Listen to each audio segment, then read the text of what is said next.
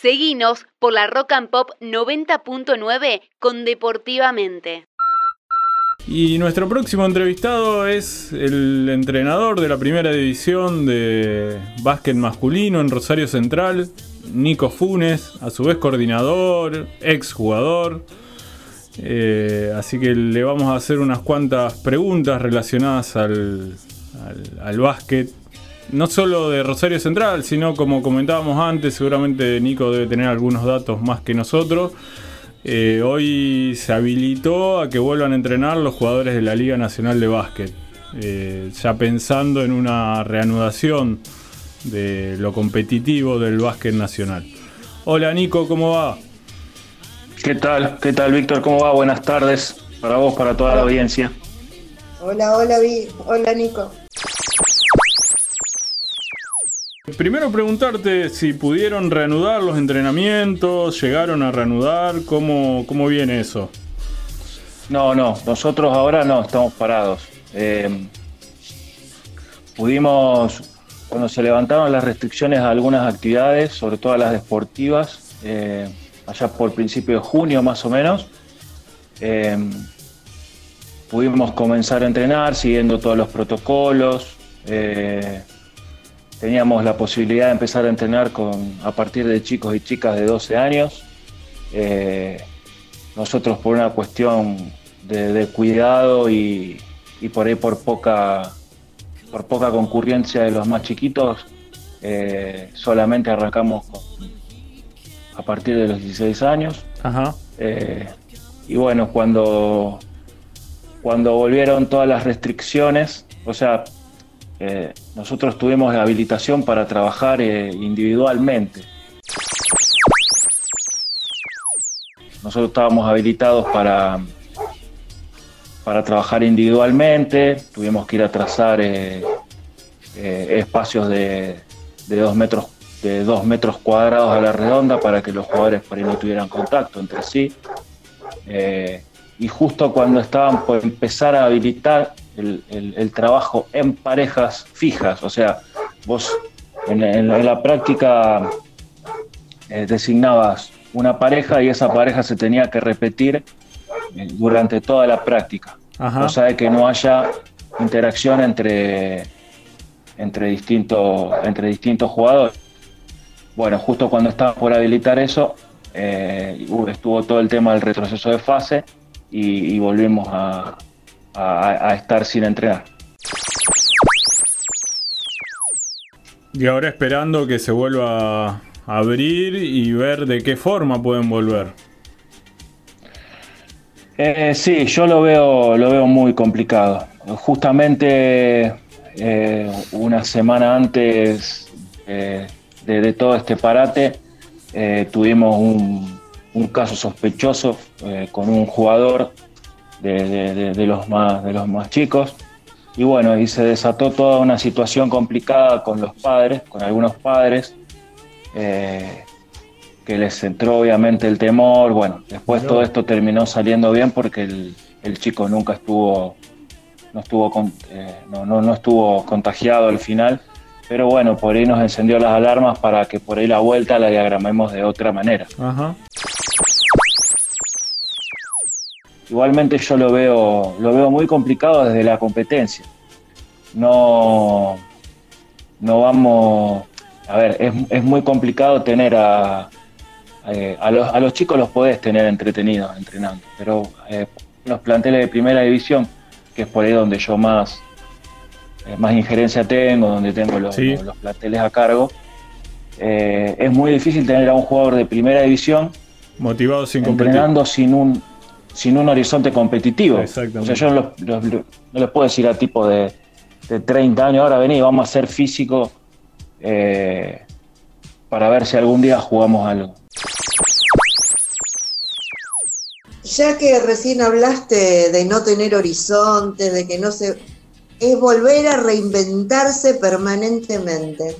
¿Y cómo haces? En los chiquitos lo aclaraste bien en la primera división para mantenerlos motivados al no tener un calendario que sabes que puede iniciarse, aunque sea cortito, lo, lo pueden hacer.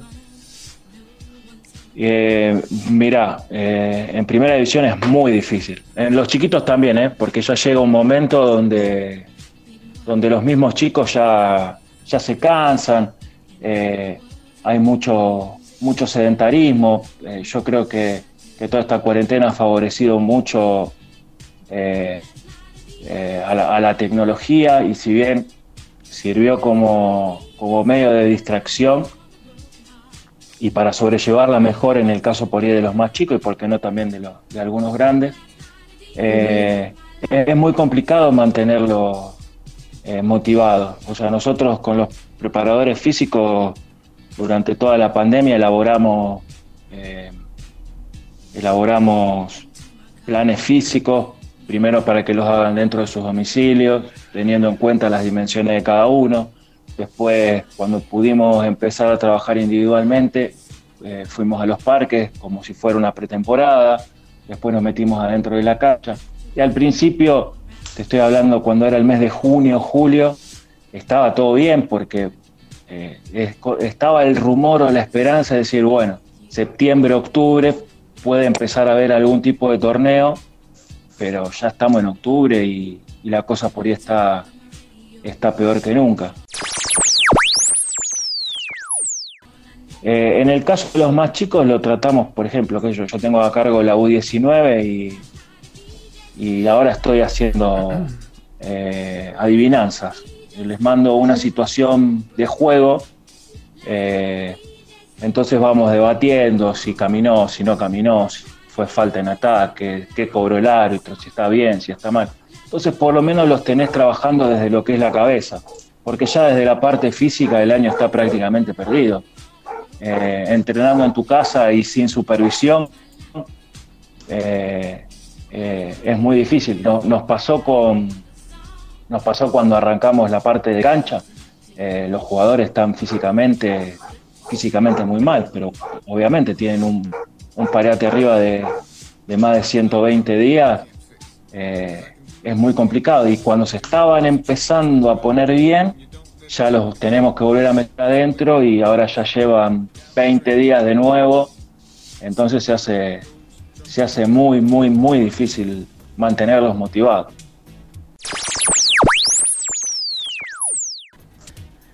Bien, Nico, eh, aprovechando también tu experiencia como coordinador de todo el básquet de Rosario Central, eh, ¿Cuáles son los objetivos? ¿En qué se, está trabajando a futuro, digamos, más allá de estos meses, eh, en todo el básquet de Rosario Central? Bueno, mira, nosotros a principio de año teníamos por ahí los objetivos bastante, bastante claros. O sea, los objetivos los teníamos separados en dos. Uno era los objetivos con las divisiones mayores eh, y el otro objetivo era con las divisiones inferiores e intermedias. Eh, en lo que en ambas en ambas eh, en ambos grupos, por así decirlo, la, idea principal era que Central vuelva a tener presencia a nivel provincial. Que, vuelva, que se vuelvan a jugar los federativos, que Central salga de Rosario, independientemente de que hoy el básquet de Central por ahí está eh, tanto en intermedias como en primera, en, los escalones más bajos de lo que es la Asociación Rosarina de Básquet. Eh, la idea no era fijarnos en eso, sino eh, tratar, tratar de empezar a crecer desde otro, desde otro ángulo. Porque vos a nivel provincial te podés anotar, no importa en la categoría que estés, vos te podés anotar igual a jugar los torneos provinciales. Y eso es un gran llamador para, para los chicos de otros de otros clubes que por ahí no tienen la posibilidad de jugar este tipo de torneo. O sea, em, empezar a ofrecer en Central eh, competitividad deportiva, torneos de calidad. En, lo que son los más chiquititos, la idea podría era apostar a, a poderlo masificar muchísimo más. Pudimos, este año pudimos implementar algo muy importante que es el, el, mini básquet mixto, junto con Cecilia Quiroga de básquet femenino. Eh, nos podemos poner de acuerdo para que los nenes y las nenas de hasta 12 años entrenen todos juntos. Qué bueno. Entonces eso es, un beneficio es un beneficio para todo el básquet central, tanto masculino como femenino, porque nos abre la posibilidad de sumar más estímulos de entrenamiento. Hoy, hoy en día con todo, con todo lo que es la diversidad de género nos ayuda a trabajar mucho desde ese aspecto, eh, desde el respeto al, al, otro sexo, convivencia, respeto, porque o sea, los chicos aparte de tener un profesor tienen una profesora, eh, entonces por ahí se tienen que interrelacionar de otra manera. Eh, era algo muy, muy, muy, muy bueno que habíamos ideado Deportivamente.